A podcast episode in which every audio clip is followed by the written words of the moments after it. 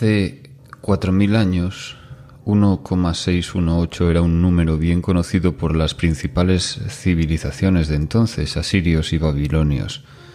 Digamos que lo que les interesaba de este número, de Fi, es que democratiza la belleza, nos da una idea en algo que es muy eh, aleatorio, algo donde no tenemos un criterio claro, que es si nos quedamos con un ratio de 1,2 o 1,8 o 2, pues sabemos que cuando el ratio es 1,618, normalmente la figura que sale nos gusta más.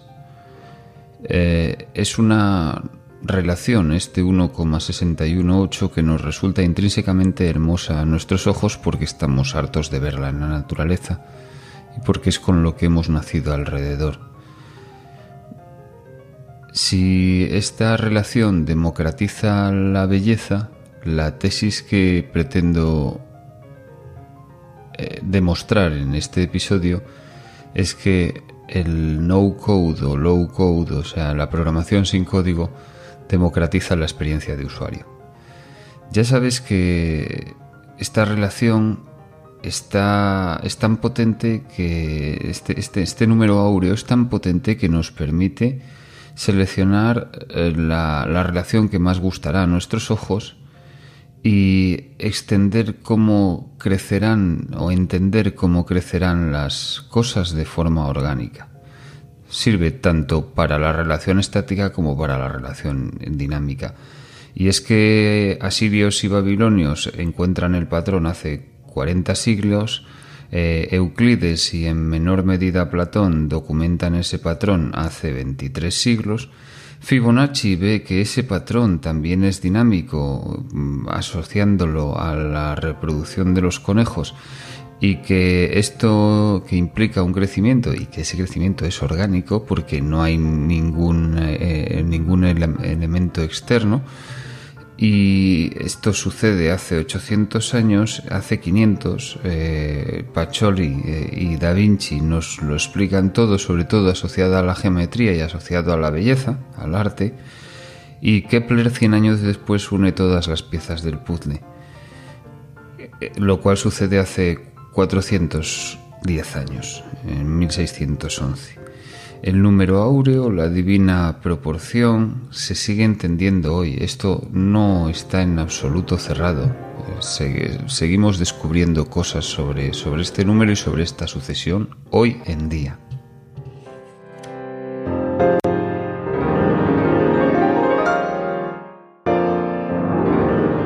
Javier Cuervo y esto es Proportione Omnichannel Commerce, el podcast que te habla de crecimiento orgánico desde el lado físico hasta el lado digital. Eh, en este Proportione 5, eh, el no code o low code eh, supone la democratización de la experiencia de usuario en IT. Bueno, antes de nada quiero decirte que cuando solo he publicado tres episodios ya he aprendido tres cosas. Si sigo aprendiendo una cosa por episodio, realmente el resultado de Proportione va a ser magnífico. Los tres aprendizajes que, he tenido es el primero que voy adaptándome a este nuevo medio para mí. Estoy, estoy muy habituado a escribir en internet, pero estoy muy poco habituado a que se oiga mi voz, más allá de alguna aparición en podcast con, con José Carlos Cortizo y compañía, ¿no? Eh, voy adaptándome al medio y experimentos que he hecho, como por ejemplo salir a grabar a la terraza buscando que se escucharan las olas del mar, lo que consiguió es que se escucharan los ladridos de los perros y algún coche. Con lo cual, pues volvemos a la cueva. También voy adaptándome a al, tono, a, la voz, pero realmente te pido mucha paciencia porque estoy muy, muy, muy, muy verde. Y eso que me lo he preparado más de lo que, más de lo que parece. He hecho algún curso de dicción. También me he pasado meses seleccionando las sintonías, eh, la duración. Me he escuchado todos los podcasts de Paul y Corti en Tribucasters Pero pese a ello, una cosa es eh, tener la teoría y otra cosa es ponerte el micro delante de ti, porque el micro corta bastante. Pero bueno, eh, lo cierto es que me voy sintiendo cada vez más a gusto, pero también que estoy muy lejos. El segundo aprendizaje, y es eh, un feedback que me habéis dado ya, es que toco conceptos muy potentes y los desarrollo muy poco. la, idea de estos primeros episodios es poner como una carta de intenciones, como unos principios. Bueno, no sé si es la idea, pero es lo que está saliendo. pongo unos principios encima de la mesa y luego creo que desarrollaré cada una de estas ideas mm, con mucho más tiempo, llevándomelo a casos reales pero eso vendrá más adelante. Ahora todavía tengo, digamos que un decálogo que plantar encima de la mesa y el, tema de hoy es el no code o low code, como queramos llamarlo, la programación sin código, que quiero mm, pasar por encima de toda ella y probablemente, y lo veréis en cuando hablemos de las herramientas y concretemos ejemplos de herramientas, merecerá, merecerá la pena seguramente hacer un desarrollo en profundidad porque eh, en general las cosas de las que hablo mm, a lo mejor no son cosas de las que sé mucho, pero sí son cosas que he hecho. Por eso, por eso selecciono y por eso estoy yendo tal vez tan demasiado rápido. Pero bueno, eso lo iremos corrigiendo más adelante. Y la tercera cosa que he aprendido, que he tenido que integrar, es que, uy, va, se me había olvidado darle una periodicidad a este podcast. Mm, mi, me, me, gustaría que fuera semanal o quincenal, pero no puedo comprometerme con eso. Hoy por hoy no puedo comprometerme. Voy a, a escoger una, una periodicidad lunar en torno a 28 días. Este podcast saldrá con las lunas nuevas. Y si soy capaz de, de acelerar esto un poco y de grabar más, y sobre todo también de grabar mejor, pues lo que haré será, pues a lo mejor llegamos a, a publicar uno cada cuarto de luna. O sea, cambia de, cada cambio de luna sería lo ideal. Pero, pero en principio el podcast saldrá con las lunas nuevas. Es decir, mm, cada 28 días, un poquito menos de un mes. Bien, volviendo al número áureo, mm, ya sabemos que no solo nos sirve para entender cómo crecen las cosas de forma orgánica y también para entender los cánones de belleza, sino que, que podemos o sea, eso sería entender las cosas a posteriori, pero estaría bien utilizarlo para entender también, para, para diseñar las cosas a priori, para diseñar un crecimiento orgánico que lo que hace es sumar los dos pasos anteriores para ver el paso siguiente.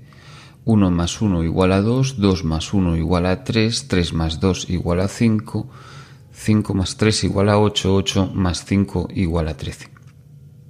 Ese, ese crecimiento que está basándose en sumar lo anterior, en, en, sumar lo que ya tenemos, en salir desde el offline, que ya lo tenemos, hacia el online, cogiendo dos cositas que tengamos por ahí y, y, llevándolas a un medio diferente. Y poco a poco yendo proyectando las cosas. O que nos sirve también para diseñar gráficamente eh, objetos bellos en sí mismo, incluso eh, también, y lo introduzco ya, se ha utilizado para, para componer música, tanto Bach como Mozart, por ejemplo, o Radiohead han utilizado el número áureo en composiciones musicales, se ha utilizado también en, cuestiones matemáticas, en, en, presupuestos y demás. El caso es que eh, para crecer y crecer eh, este crecimiento que eh, dibuja una curva exponencial necesitamos hacerlo muy rápido. El crecimiento de, la sucesión de Fibonacci es muy rápido, la reproducción de los conejos es muy rápida.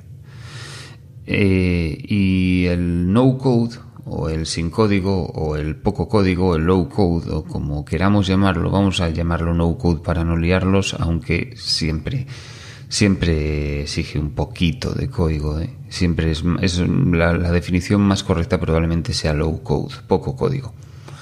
El no code habilita un crecimiento mucho más rápido porque te estás basando en cosas que ya hay.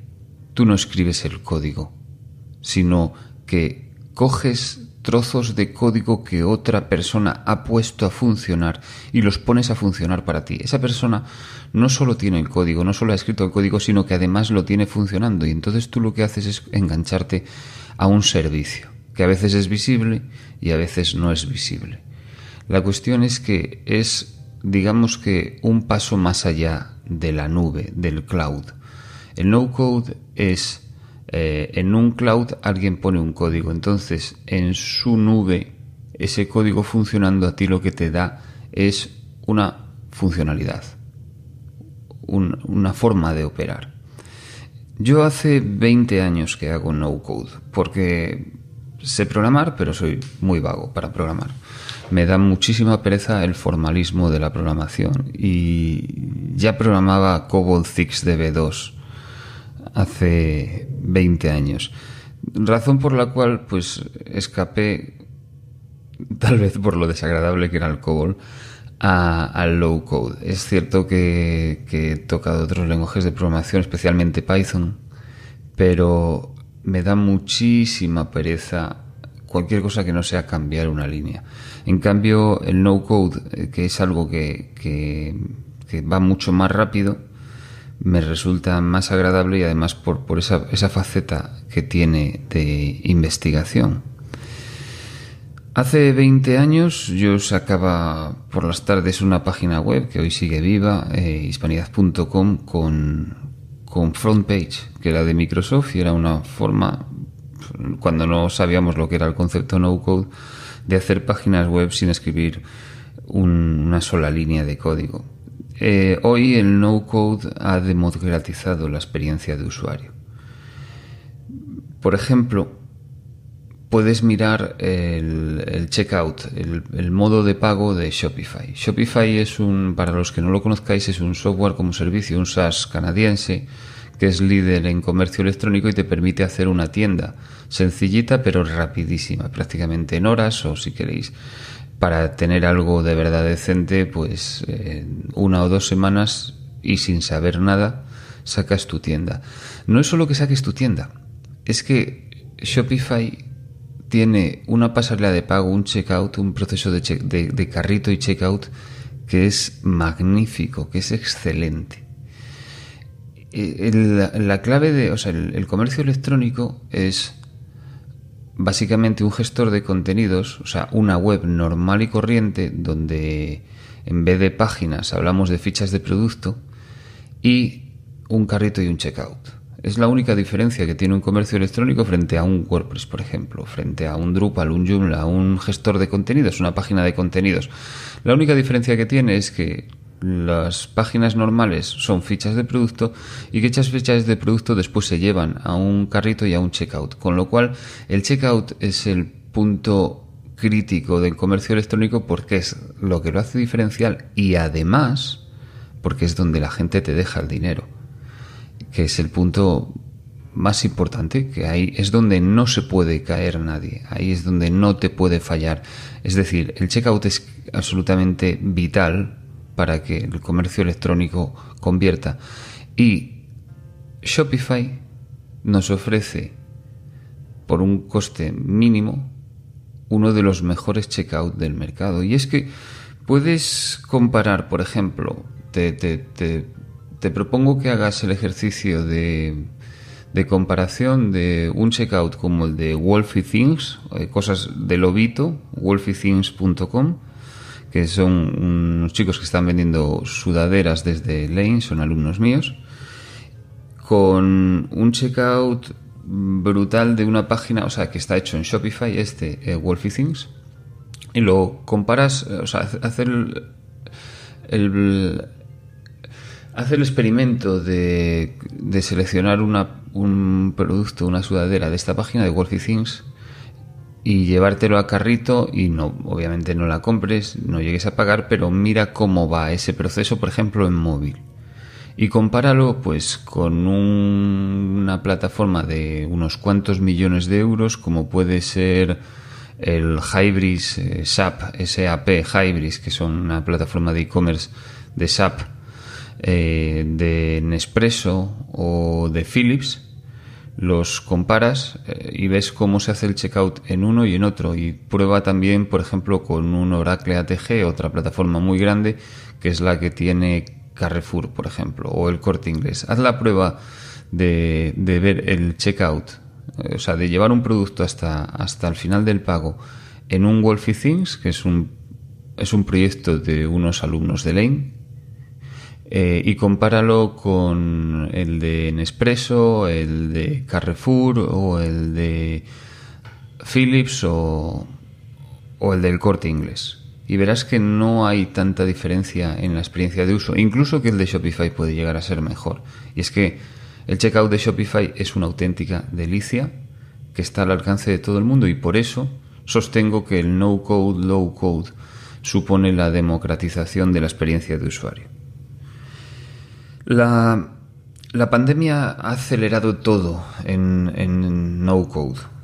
Eh, es verdad que hace 20 años ya había no code y que WordPress, por ejemplo, ha sido un hito en todo esto porque es el gestor de contenidos que usamos todos. Es el 50% de, de, la web, es WordPress y se puede hacer perfectamente ahora mismo desde la mayor parte de los hostings sin, sin leer una ni siquiera leer una sola línea de código y con mucha potencia detrás. La pandemia, este, en este último año, han entrado en el mundo de no code, lo cual creo que es un indicador para que si no te planteabas eh, trabajar sin código, que desde luego lo tengas en cuenta como opción, como opción, y puede ser perfectamente complementaria con lo que ya estás haciendo con código, pero en este último año y medio, desde, desde, que, desde el confinamiento de marzo del 20, han entrado en el mundo no code ni más ni menos que Google, Microsoft y Amazon por partida doble. Cada uno tiene sus productos y sus proyectos, pero las tres empresas más valiosas del mundo se han lanzado en brazos del desarrollo sin código. Y es que si hace 10, 12, 14 años pasamos de tener nuestros servidores en un armario, en una habitación oscura, lúgubre, cara y peligrosa de nuestras oficinas, si hace 10 años todavía mucha gente tenía eh, servidores desde los cuales eh, entregaba su página web al público, hoy es probable que el paso que estemos haciendo sea hacia no tener código, hacia en lugar de que esos servidores, esos rack que teníamos físicamente en nuestras oficinas, nos los llevamos a la nube, a, la nube de Amazon, a la AWS, a la nube de Google, a Google Cloud Platform, o a la nube de Microsoft, a la Azure, o a las N1000 nubes que hay, SiteGround, One and One, eh, por ahí. Si hace años nos llevamos las webs ahí y no hay vuelta atrás. No hay vuelta atrás. Es verdad que perdíamos independencia, es verdad que, no controlábamos eh, tan bien lo que pasaba, es verdad que llevarte las cosas a la nube le quitaba mucho poder a la gente de sistemas y ahí hubo una guerra y esto también va de, va de personas dentro de las empresas pero el paso es inevitable o sea el pagar por uso es bastante más lógico que, tener una infraestructura monstruosa, básicamente porque esas infraestructuras monstruosas que teníamos en Rack estaban sobredimensionadas, muchísimo, porque cuando venía un pico de tráfico no había nadie que viniera a ayudarnos. Cuando nosotros tenemos nuestro servidor físico en un armario de la oficina, no lo podemos escalar. Normalmente, a no ser que lo conectemos con una nube ese, ese servidor, si viene un pico de tráfico, tiene que estar preparado para ella. O, es decir, tiene que estar muy sobredimensionado. que era lo que pasaba, con lo cual, pues de normal utilizábamos nuestra capacidad de cálculo de cómputo al 1, al 5% como muchísimo. Por eso la nube es mucho más eficiente en costes porque permite escalar todo esto, entre otras muchas cosas. Además, mejora la seguridad, además, además muchas cosas. Mm, el cambio que hicimos hace 10 años a la nube, hoy se está multiplicando porque ya no nos estamos llevando a la nube nuestro código. Ahora el no code lo que está haciendo es que nos llevamos a la nube, en la nube ya tenemos el código de otro. O sea, la nube ya es algo que viene completamente operativo. No code es hacer, desde el punto de vista de la estrategia empresarial, no code supone hacer un menú del día. Tú tienes un montón de platos. Si sales a comprar y buscas no code para algo, tendrás un montón de, recetas. La cuestión es que tienes que tener clara en primer lugar las funcionalidades que necesitas. Y volvemos a lo mismo, a las tres estrategias, la de marca, la de IT y la de SEO. Esta es la de IT. Tú primero tienes que tener claro qué, es lo que estás buscando, qué funcionalidad necesitas. Y luego te pones a a, elegir ese menú, esos, esos servicios, y luego, si es preciso, tendrás que conectarlos entre ellos. Muchos de estos servicios no code ya se conectan con otros. Pero además hay no code especialista en solo conectar, en solo decir si pasa esto, entonces esto, solo en hacer programación de APIs, de interfaces de aplicación pública, conectores entre aplicaciones y eh, hacer como de guardia de tráfico entre todas ellas. Y son el caso de Zapier o de Integromat que luego desarrollaré más adelante. veremos un, al final de este episodio veremos un posible stack, un grupo de tecnologías sin código, un, ejemplo de qué posible, ¿no? Estas tecnologías sin código, este stack de tecnologías no code, low code, sirven para crecer orgánicamente nuestro negocio en lo digital sin tener que escribir apenas código. Eso sí, en muchos casos incluyen costes mensuales, igual que pasaba con el cloud, de mantenimiento y sobre todo incluyen una gran dependencia del proveedor de cloud. Si nosotros teníamos, cuando hicimos el cambio del rack, del, servidor físico al cloud hace 10 años, nosotros teníamos nuestros programas en nuestro hardware, en nuestro cacharro, en nuestra máquina. Luego pasamos a tener nuestros programas, al ir a cloud, pasamos a tener nuestros programas en la máquina de otros, distribuidas en una nube, en servidores en otros países, etcétera, etcétera pero eran nuestros programas. Ahora con el no code van a ser los programas de otro en la nube de otro, con la cual si antes, si el pasar al cloud, siendo nuestros programas, ya implicaba una dependencia, pero siempre podíamos llevarnos nuestros programas a otro cloud diferente o volverlos a nuestro rack, cosa que no ha pasado.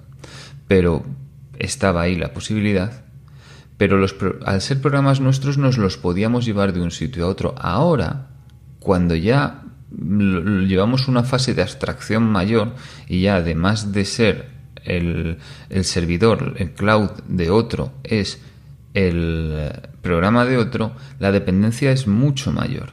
La dependencia es brutal, con lo cual la selección del menú del día es crítico.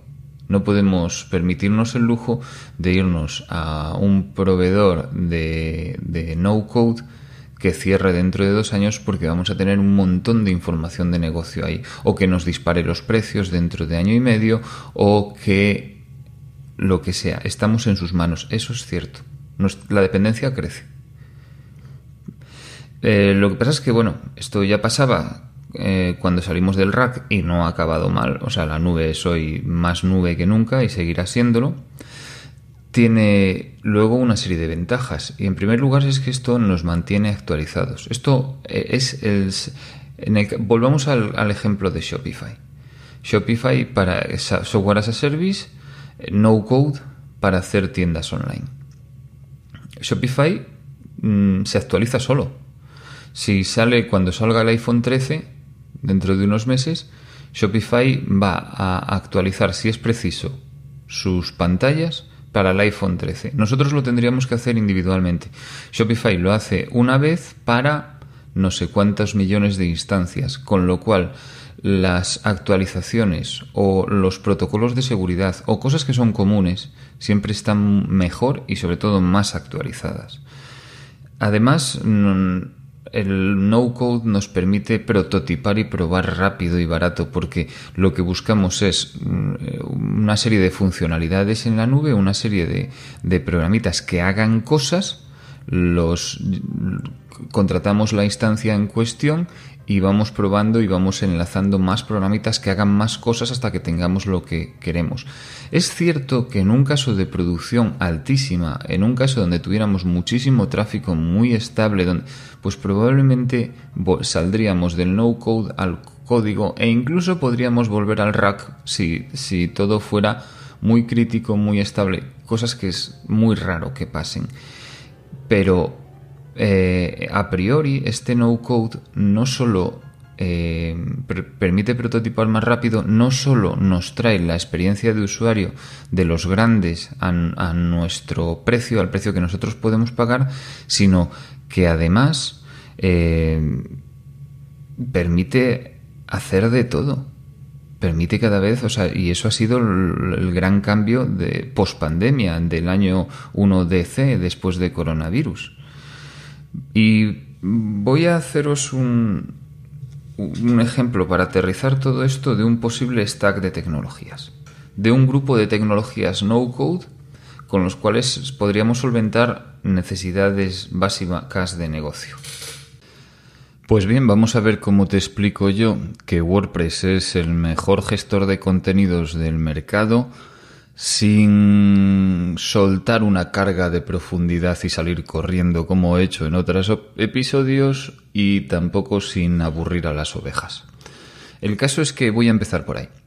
Voy a empezar por los gestores de contenido, por el sitio web, eh, la plataforma que utilizas para mostrar tus páginas en la web. Y esta es WordPress. Hace 15 años nos discutíamos si era WordPress, si era Joomla, si era Drupal o si era otra. Hoy no. Hoy es WordPress y punto. Ganó la batalla ya hace mucho tiempo. El 50% de la web está hecha con WordPress. Lo maneja todo el mundo. Es cierto que es un software libre que va sobre tu servidor, es decir, normalmente te lo instalas tú en tu propio servidor, no es un modelo de no code puro, sino que es más bien un modelo de código abierto, de un programa de código abierto que hace la empresa Automatic y se llama WordPress montado en tu servidor, aunque mucha gente ni siquiera se da cuenta porque los más de los servidores hoy, los más de los hosting, los cloud, los servicios, de, web eh, permiten desplegar un WordPress con dos clics y sin darte cuenta si estás metiendo código o si no estás metiendo código en tu servidor. El caso es que WordPress hoy eh, se usa masivamente, tiene una gigantesca comunidad que hace nuevas funcionalidades que se llaman plugins y plantillas, eh, o sea, para cambiar la estética, que se llama themes. Tanto es así que WordPress se ha convertido en cosas para las cuales no fue concebida, por ejemplo, para el comercio electrónico. Y es que WordPress tiene varios plugins, pero uno de ellos es bastante famoso y se llama WooCommerce, que es que permite convertir mi página web en una tienda. Eh, WordPress es muy bueno en posicionamiento en Google eh, porque está muy pensado para eso. WordPress es muy bueno en capa de presentación, es muy bueno en la sencillez de uso y en cómo modificar los contenidos o subir nuevos contenidos, pero WordPress no es tan bueno en el modelo de datos. Entonces, para un e-commerce con pocos productos, con poca complejidad, puede resolverlo pero si la cosa se complica, el WooCommerce, el WordPress como e-commerce no es lo más recomendable. Y el checkout que tiene, aunque ha mejorado muchísimo, yo hace 3-4 años jamás recomendaría poner WooCommerce para hacer un, un e-commerce, el, el, proceso de pago, el checkout, el carrito y checkout han mejorado muchísimo, pero pese a ello no se acercan a nuestro siguiente invitado, uno que sí es un no-code puro y duro, que es Shopify, del que ya esbocé algunas cosas antes. Shopify es un servicio de, que se paga desde 25 euros mes más 2% de las ventas y que pues hoy en día es parece parece increíble porque son dos mundos completamente distintos, pero hoy es hoy en día es la gran alternativa a Amazon. Amazon es un marketplace donde nosotros ponemos nuestros productos a vender y Shopify es hacerlo lo mismo pero en nuestra tienda. el tráfico lo tendríamos que captar nosotros y la venta la haríamos nosotros. En el otro caso la haría Amazon. Y hoy por hoy son las dos alternativas más potentes que hay para montar un e-commerce de inicio. Vender en Amazon o montarte un Shopify que insisto, son dos cuestiones radicalmente distintas y Amazon no lo considero en esta sección porque Amazon no es un no-code en, absoluto, vender en Amazon. Entonces, eh, si tu e-commerce no tiene mucha complejidad, no tiene cosas raras, no tiene especial muchos conectores, no necesita muchas cosas, pero sí que quieres vender, sí que quieres convertir, sí que te importa que la gente que vea el producto y lo meta al carrito, que convierta masivamente, Shopify es tu lugar. Y además porque permite prototipar más rápido que nada, empezando por bastante más rápido que WooCommerce. Y ya es decir,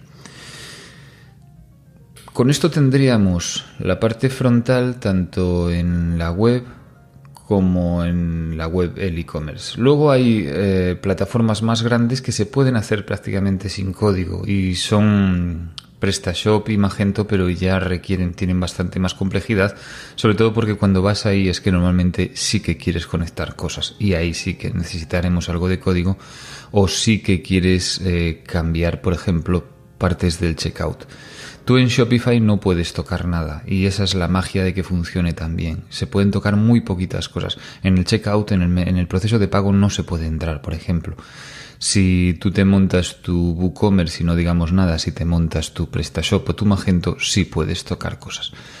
Pero yendo ahora a lo que es la suite de, informática que ya tenemos instalada en la nube de otro, que ya utilizamos normalmente, donde hablamos del correo, los documentos, la videoconferencia, el calendario, Aquí tenemos dos opciones, de las cuales ya, ya he comentado en otro episodio, que son eh, ¿a quién quieres más? ¿A papá o a mamá? ¿A Google o a Microsoft? Eh, todo empieza por el correo. Cuando, cuando pensamos en Google, todo empieza en el Gmail. Eh, ponemos Gmail porque probablemente sea el correo en la nube mm, más potente que haya. Mejor incluso que el de que el Outlook de Microsoft pero podemos irnos a Microsoft por, por, cuestiones de privacidad. No nos olvidemos que Google, donde gana dinero, es anunciando. Para anunciar lo ideal es segmentar. Para segmentar necesitas tener datos y si tienes los datos del correo electrónico, no estoy acusando de nada a nadie, pues segmentas mejor. Y Google vive de eso y Microsoft no vive de eso. Microsoft eh, ha dado un salto importantísimo a la nube. ¿Dónde es mejor que Google en la nube? Para mí, o sea, en su Office 365 frente a Google Workspace, en la suite esta que vamos a tener que tener una por empleado de nuestra empresa, y vamos a pagar cuotas de, si es Google, a partir de 5 euros mes por empleado, si es Microsoft me parece son 7 euros y medio al mes por empleado. Pues yo diría que Google es más fuerte, es mejor en el correo electrónico, probablemente sea mejor en los conectores de, de Google Sheets, del Excel de Google, y esto en no code es realmente importante. Eh, Google probablemente sea mucho mejor en analítica web, en Analytics, mientras que Microsoft pues es mejor en el sistema de videoconferencias, porque yo creo que Teams está por encima de Google Meet hoy por hoy. Es mejor probablemente en sistema de visualización, porque Power BI creo que es más potente que Google Data Studio. Bueno, y el resto, pues podemos discutirlo. En cualquier caso, las dos son muy buenas y es una decisión estratégica que probablemente ya, ya hayas tomado. En, en cualquier caso, mm, todos estos servicios mm, que, que, son el correo, eh, calendario, eh, documentos en la nube, etcétera, etcétera, si los tenemos con Google, estarán todos con Google. Si los tenemos con Microsoft, estarán todos con Microsoft. Eventualmente podemos permitirnos alguna mm, salida de tono, como puede ser pues que ni la videoconferencia de Teams nos gusta ni tampoco nos gusta la de Meet de Google y entonces nos vamos a Zoom, por ejemplo. Eh, y Zoom se integra relativamente bien en cualquiera de las dos suites, pero pagaríamos un servicio adicional más. Tendríamos potencialmente un silo de información. No, no suele ser el caso, pero potencialmente tendríamos un silo más de información. El, el, si yo ya tengo la videoconferencia de Teams o, tengo, o porque tengo Microsoft o si tengo la de Meet porque tengo Google, irme a Zoom debe ser una excepción, pero que, debe estar justificada. En cuanto a mm, la parte de analítica web, aquí solo hay un campeón y es muy claro, y es Google Analytics. Google Analytics es prácticamente imprescindible bajo mi punto de vista. Lo, lo que estoy dando, o sea, dentro de este stack no code, son cosas que son, la mayor parte de lo que estoy planteando son básicos. Son líderes que son muy líderes de mercado, entonces son poco discutibles. Y el caso de Google Analytics es muy poco discutible.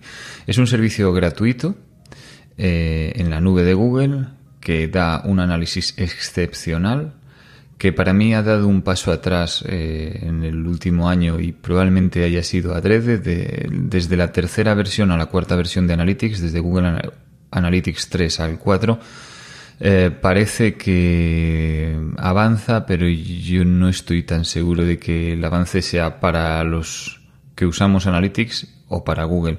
De hecho, yo cuando ha pasado ya desde octubre, pues nueve meses, desde que sacaron Analytics 4, personalmente sigo utilizando Analytics 3. Pero bueno, hecho este este topic. Eh, Analytics me parece que es incuestionable para, para, conocer lo que hacen tus usuarios, para conocer cómo se comporta la gente en tu web, desde dónde viene, hacia dónde va, qué hace, dónde se cae, etcétera, etcétera. Y combinado además con Google Search Console. Aquí Google tiene una ventaja eh, estructural y es que Google maneja el orden de la mitad del tráfico de las páginas. O sea, es la fuente de, probablemente de la mitad del tráfico que llegue a tu página. Entonces, esa ventaja Google la, la puede, la explota en, en la parte analítica y por supuestísimo la explota en el Google Search Console, en la consola de búsqueda de Google. Ahí no hay, ahí no tienes alternativa porque ahí eh, es otra parte de la analítica web donde tú lo que quieres saber es, por ejemplo, qué palabras busca la gente en Google para acabar en tu página web. Una pregunta típica. El rendimiento de Google Search Console. Y claro, para saber cómo rinde algo en Google, pues la forma natural es preguntárselo al propio Google. De tal manera que Google Search Console busca datos de rendimiento dentro de Google y así podemos saberlo, cosas que de otra manera sería imposible. Además de estas dos suites de analítica, de tanto Google Analytics como Google Search Console. Y ya preparándonos para meter más analíticas, yo eh, recomiendo tener un dashboard, tener un tablero al que mirar todos los días, con el cual empezar las reuniones para no tomar decisiones sin el dato. Eh, y ese tablero, pues si vamos por el lado de Google será Google Data Studio, si vamos por el lado de Microsoft será Power BI. Ah, Power BI creo que es más potente que Data Studio y hay otra herramienta donde Microsoft sí es superior, que es en Project, es en la gestión de proyectos. Ahí es, Microsoft va muy por delante y se me olvidé decirlo antes. El, Data Studio, mm, por ejemplo, es eh, utilizar, o sea, es tan sencillo a veces como utilizar una plantilla. Yo, nosotros tenemos una plantilla que es el Nicolasito, que si queréis os lo dejo en las notas del capítulo donde tú te importas, o sea, que haces una copia de la plantilla en, Google Data Studio, que es un servicio en la nube, es una página web realmente que se usa a través del navegador, como todo lo demás. Y le dices, eh, creas una copia y luego conectas tu Google Analytics con ese Nicolasito, con esa plantilla, tu Google Search Console, también puedes conectar eventualmente datos de analítica de Facebook, de WordPress de tu blog, de las ventas, etcétera, pero, pero conectas esas dos y de repente lo ves todo en un tablero muy resumido, porque Google Analytics es muy potente, demasiado como para hacer un tour, eh, para arrancar las reuniones de seguimiento de nuestro proyecto, y lo mismo sucede con Google Search Console. De esa manera, con una plantilla de, dashboard, como es el Nicolasito que utilizamos para Google Data Studio en nuestro caso, lo ves todo de un vistazo rápido y vas a los números que te interesan. No tienes por qué construir tú el dashboard. Hay, hay plantillas. Si quieres construirlo con el tiempo, lo irás modificando a tu gusto, pero en principio puedes fiarte de, de gente que haya hecho plantillas. Luego, después de la analítica web y después de ese dashboard donde mm, reuniremos información de analítica web y de otros sitios, porque ahí podemos llevar hojas de, datos o podemos llevar trozos de páginas web o podemos pintar muchas cosas que se actualicen eh, constantemente. Después de eso nos quedaría el gestor de relaciones con el cliente el CRM. El CRM em, nos, nos, dice si, cómo vamos en ventas, es un monitoriza el cómo vamos en ventas, pero también el CRM nos mm, recuerda em, abrir contactos, nos dice qué funnel tenemos, nos, em, nos lleva un orden en la forma de vender, sobre todo cuando las ventas son eh, business to business, negocio a negocio, cuando las ventas son más largas y donde hay más decisores y, y no, no, no, son, no son automáticas ni automatizables y requieren un, eh, un, un, tiempo. ¿no? Entonces, cuando el CRM es para B2B, para negocio a negocio, para este tipo de ventas largas, más tipo de consultoría y cosas así, yo recomiendo Pipedrive. Pipedrive es un un software creo que estonio que ya está instalado en, Estados Unidos, lleva más de 10 años, es barato, o sea, estamos hablando de 12, desde 12, 15 euros por usuario y mes y creo que lo tiene todo lo que necesita un negocio mm, pequeño. Si, si te quieres ir al más grande, o sea, del Pipedrive sería el más barato, Salesforce sería el más grande. Salesforce eh, es el clarísimo dominador en los CRMs desde que hace unos años, desde que hace cuatro años, firmó un acuerdo con Google. Salesforce es básicamente intocable. Lo que pasa es que Salesforce hay que ganar mucho dinero para poderse permitir sus licencias, por eso es, es, bastante caro y tiene todo el espectro de CRM, desde B2B hasta B2C, pero necesitas mm, pagar unas licencias muy caras y hacer implementaciones muy caras también. O sea, yo diría que para Salesforce tienes que tener una persona solo dedicada a Salesforce para poder sacarle partido. Entonces, en mi experiencia, Pipedrive es más que suficiente y para llevar el B2B mm, para casi cualquier empresa de, consultoría o de venta B2B. Si vamos a B2C, si estamos pensando en e-commerce, para mí volvemos a lo mismo. Tenemos en la gama alta, super alta, tenemos Salesforce todavía con licencias más caras porque en el caso de B2C las suites de email marketing, de teléfono, de todo eso de Salesforce son prohibitivas y además los tiempos de implementación, las consultorías, etcétera, etcétera.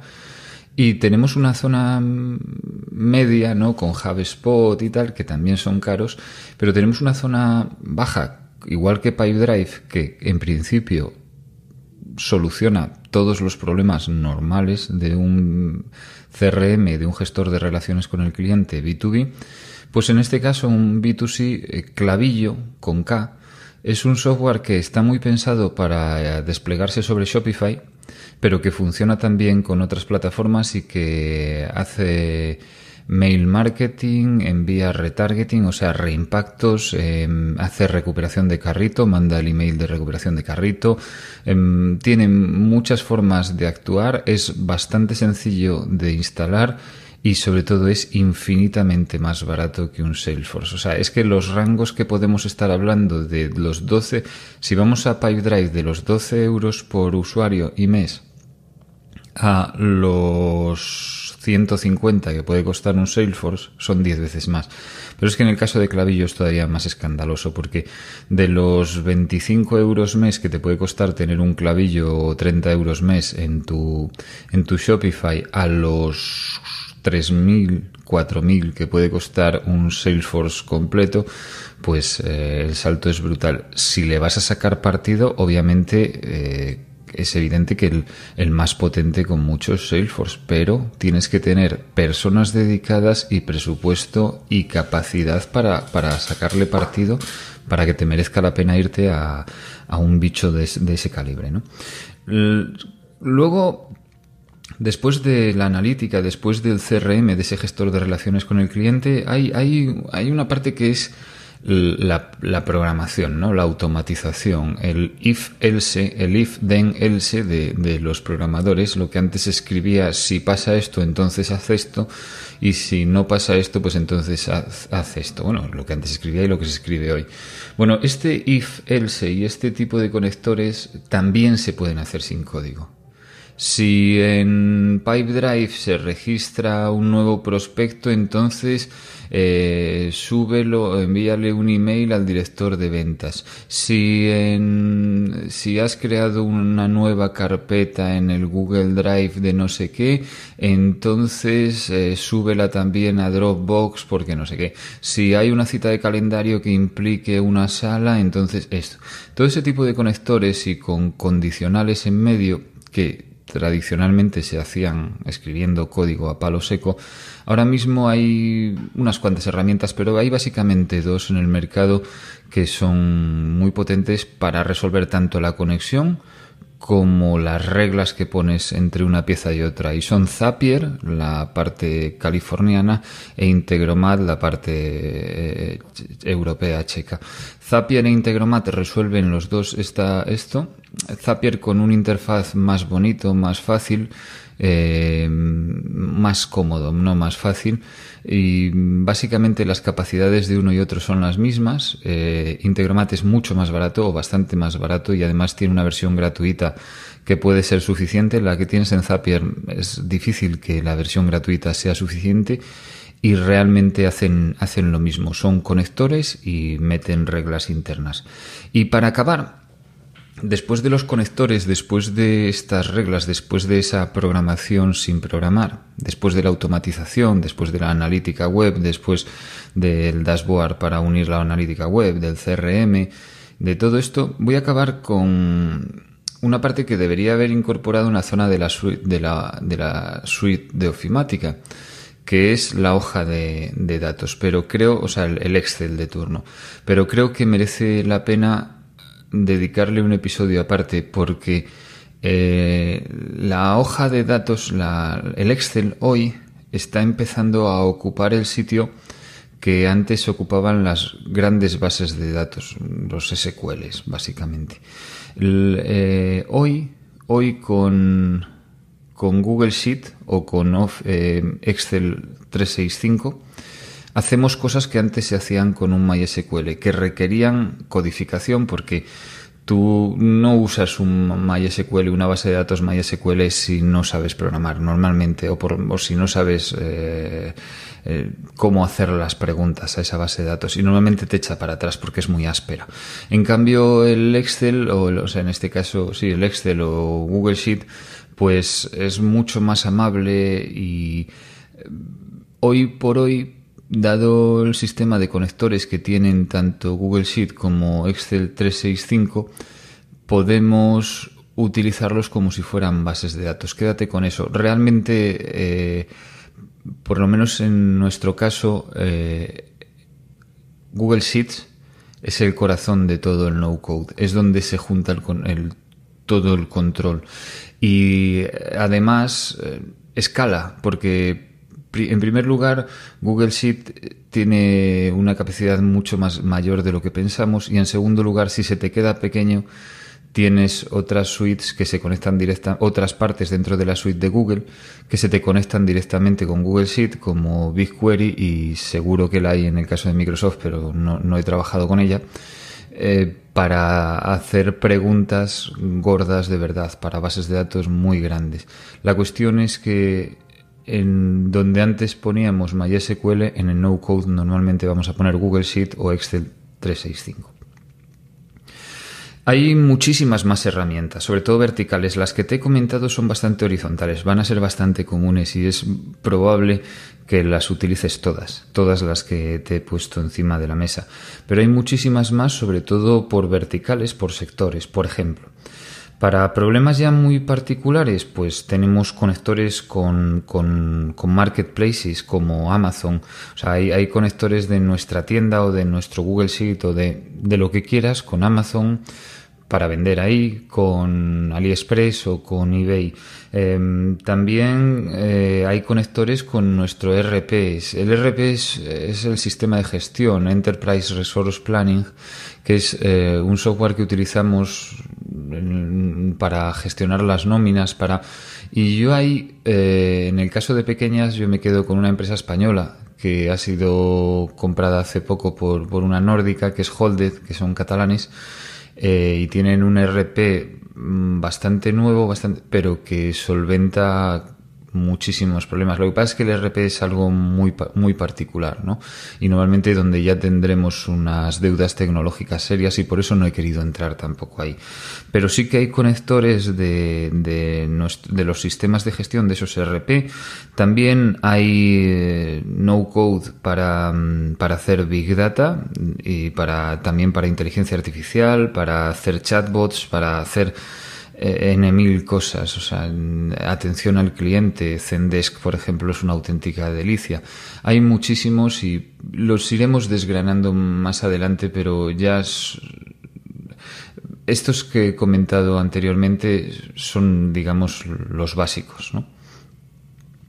Como decían al principio de este episodio, si imitamos el crecimiento orgánico de la caracola, es la, lleva por dentro la sucesión de Fibonacci, y diseñamos una forma orgánica para crecer, si pensamos bien este, todo este menú que te he puesto encima de la mesa y lo, elegimos bien y sobre todo lo adaptamos a nuestras necesidades y vamos poniendo estos medios que nos permiten salir a vender al público, salir en online más rápido y, con una buena experiencia de usuario, con una buena calidad de, de, software, porque lo están la calidad de software de Shopify pues es indudable o la calidad de software de Google es indudable que también tienen fallos ¿eh? también tienen fallos pero normalmente se, habrá más fallos por el lado de nuestra implementación y por el lado de nuestra selección de herramientas que por su lado, normalmente.